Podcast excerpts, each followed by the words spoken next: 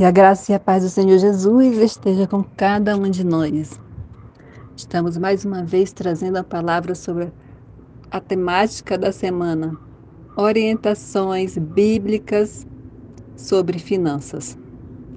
A palavra ela se encontra lá no livro de Deuteronômio, capítulo 8, versículo 18. Mas lembre-se do Senhor, do seu Deus, pois é Ele que lhe dá capacidade de produzir riqueza, confirmando a aliança que jurou a seus antepassados, conforme hoje se vê. É interessante ao lermos esse capítulo, porque observamos que para abençoar o povo de Israel, Deus, Deus os colocou à prova, os humilhou, os deixou passar fome para que eles entendessem que era o seu Deus que provia tudo o que eles necessitavam. Não era porque Deus havia tirado do, do Egito que agora eles poderia fazer o que bem que entendesse, que agora ele, eles poderiam conquistar o que quisesse. Eles não poderiam, podem, nós não podemos conquistar nada se o Senhor não o autorizar.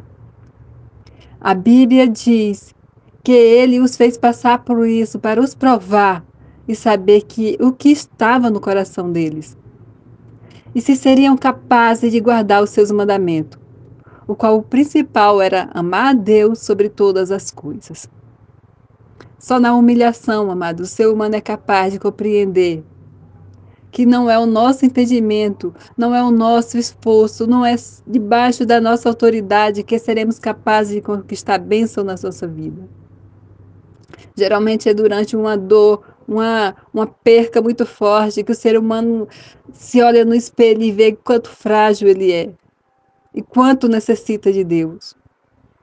Deus mostrou seu poder para todo esse povo, assim como mostra diariamente a nós, para que entendamos que ele que é ele que está a nosso favor, ele não está contra nós. Ele trabalha a fim de dar para cada um de nós o melhor dessa terra. E para isso, os alertou, assim como alerta para cada um de nós.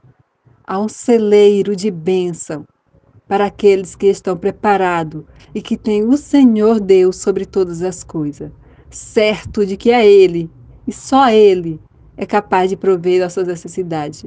E ainda que tenhamos nos esforçado, e ainda que tenhamos feito renúncia, passado a noite em claro, só o Senhor tem autoridade para dizer: se você é capaz de colher os frutos dessa semeadura, pois Ele conhece e sonda o vosso coração.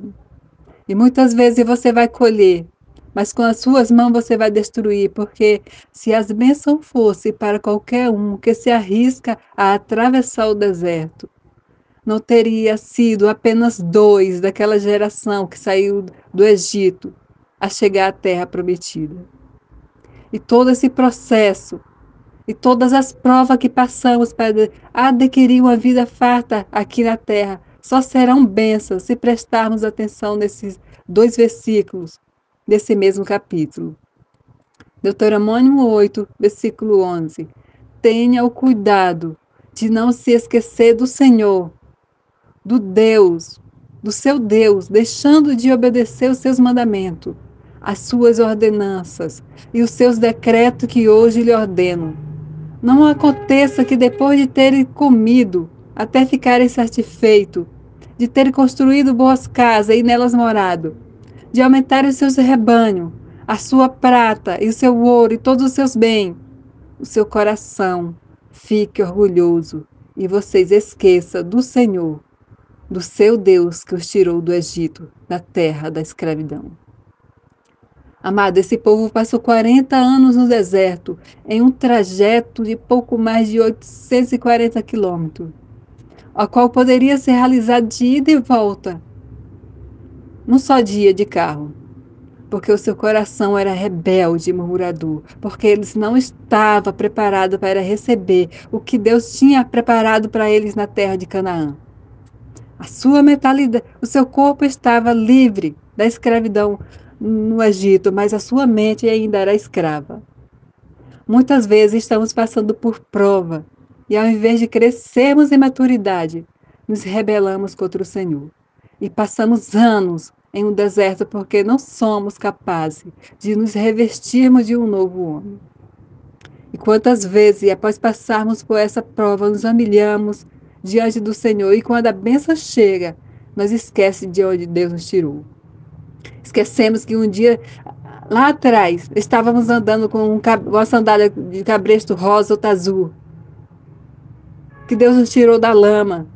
E o nosso coração se enche de orgulho diante das bênçãos e não somos capazes de, de ao menos ser gratos e devolvermos as primícias que o Senhor nos deu.